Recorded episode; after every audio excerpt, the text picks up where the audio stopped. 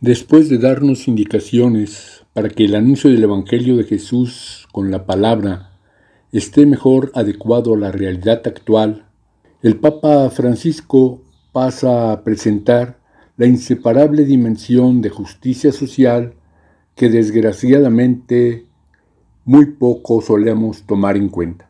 Lo presento básicamente con las palabras mismas de Francisco. El querigma tiene un contenido ineludiblemente social. En el corazón mismo del Evangelio está la vida comunitaria y el compromiso con los otros.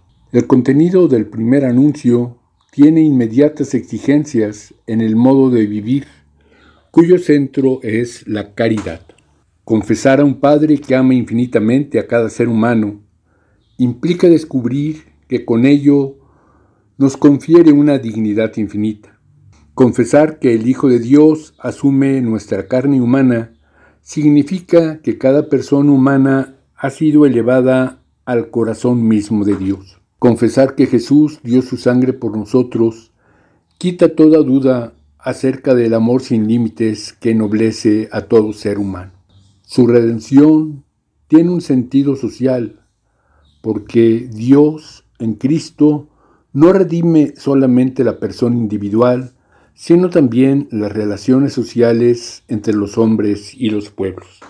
Confesar que el Espíritu Santo actúa en todos implica reconocer que Él procura penetrar toda situación humana y todos los vínculos sociales.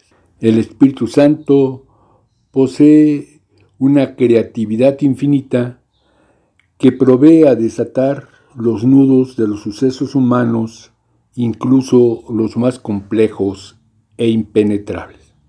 Desde el corazón del Evangelio reconocemos la íntima conexión que existe entre evangelización y promoción humana, que busca la justicia dirigida en especial a los más pobres y oprimidos, tanto personas como pueblos.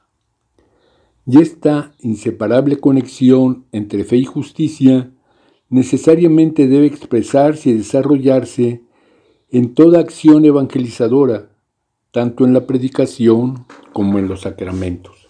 Las escrituras dejan por demás claro que la propuesta del Evangelio no es sólo la de una relación personal, íntima con Dios.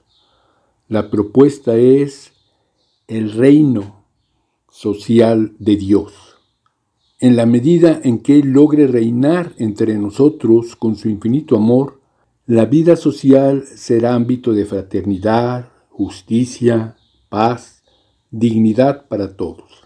El reino crece entre nosotros, lo toca todo y nos recuerda aquel principio de discernimiento que Pablo VI proponía con relación al verdadero desarrollo. Debe abarcar a todos los hombres y todo el hombre. A todo el hombre porque el progreso o desarrollo capitalista privilegia lo económico y militar. Y a todos los hombres y pueblos porque son lacerantes las tremendas diferencias entre los superricos y los que sobreviven en la miseria. Por lo contrario, toda la creación espera ansiosamente la revelación de los hijos de Dios. Toda la creación quiere decir también todos los aspectos de la vida humana, lo económico, político y cultural. Su mandato de caridad abraza todas las personas, todos los ambientes de la convivencia y todos los pueblos. La verdadera esperanza cristiana que busca el reino en la vida eterna siempre genera historia, realizando la hermandad en la vida de cada día desde ahora. Hasta aquí las palabras del Papa Francisco en su documento Evangelii Gaudium, el gozo del Evangelio. Ahora complemento con algunos comentarios y reflexiones. Como deja claro el Papa Francisco en la Sagrada Escritura, tanto Antiguo como Nuevo Testamento, es muy clara esta dimensión social, esta exigencia de justicia para organizar toda la sociedad. Sin embargo, es muy desconocido todo este pensamiento y si ni el pensamiento se conoce, pues menos se pone en práctica. Sin embargo, pues ya hay documentos de la Iglesia en esa línea.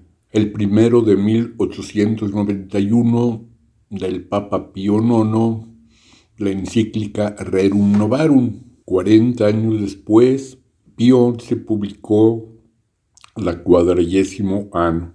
Antes del Concilio Vaticano II hubo esos dos documentos, pero a partir del concilio son más frecuentes. Recuerdo ese concilio se realizó de 1962 a 65 y lo más conocido de él es ese cambio de la manera de celebrar la misa que antes era en latín y de espaldas al pueblo y a partir de entonces fue siendo en el idioma de cada lugar y de cara al pueblo y con una mayor participación de todas las personas. Lo más conocido es esta cuestión de la misa, de la liturgia, pero el concilio también impulsó esta cuestión social. Está ese documento del que ya hablé, Gaudium Spes,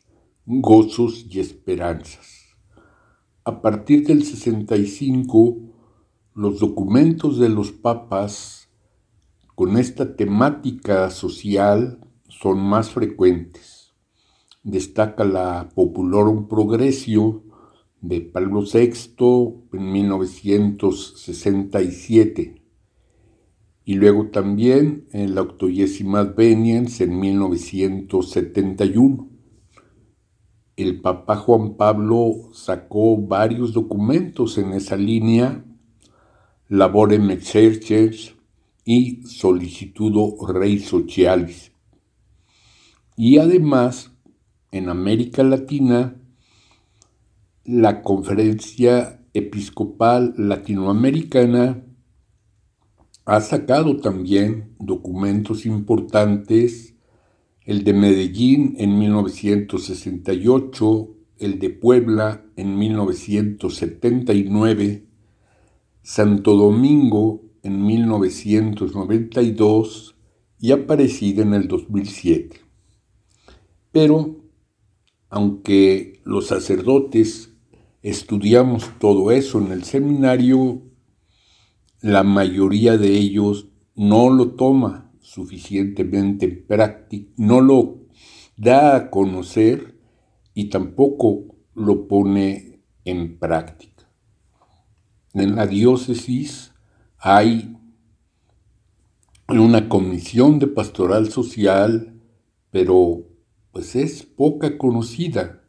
Por eso el Papa Francisco pone ese énfasis en este capítulo cuarto de su primer documento y posteriormente saca Laudato Si en torno a la cuestión eh, ecológica, querida Amazonia, que lo retoma en el ambiente de esa zona indígena y más recientemente la Fratelli Tutti. Toda esta invitación a tomar en cuenta la dimensión social del Evangelio puede parecer muy exigente, muy pesada, pero responde a lo que Jesús nos enseñó, a lo que Jesús realizó.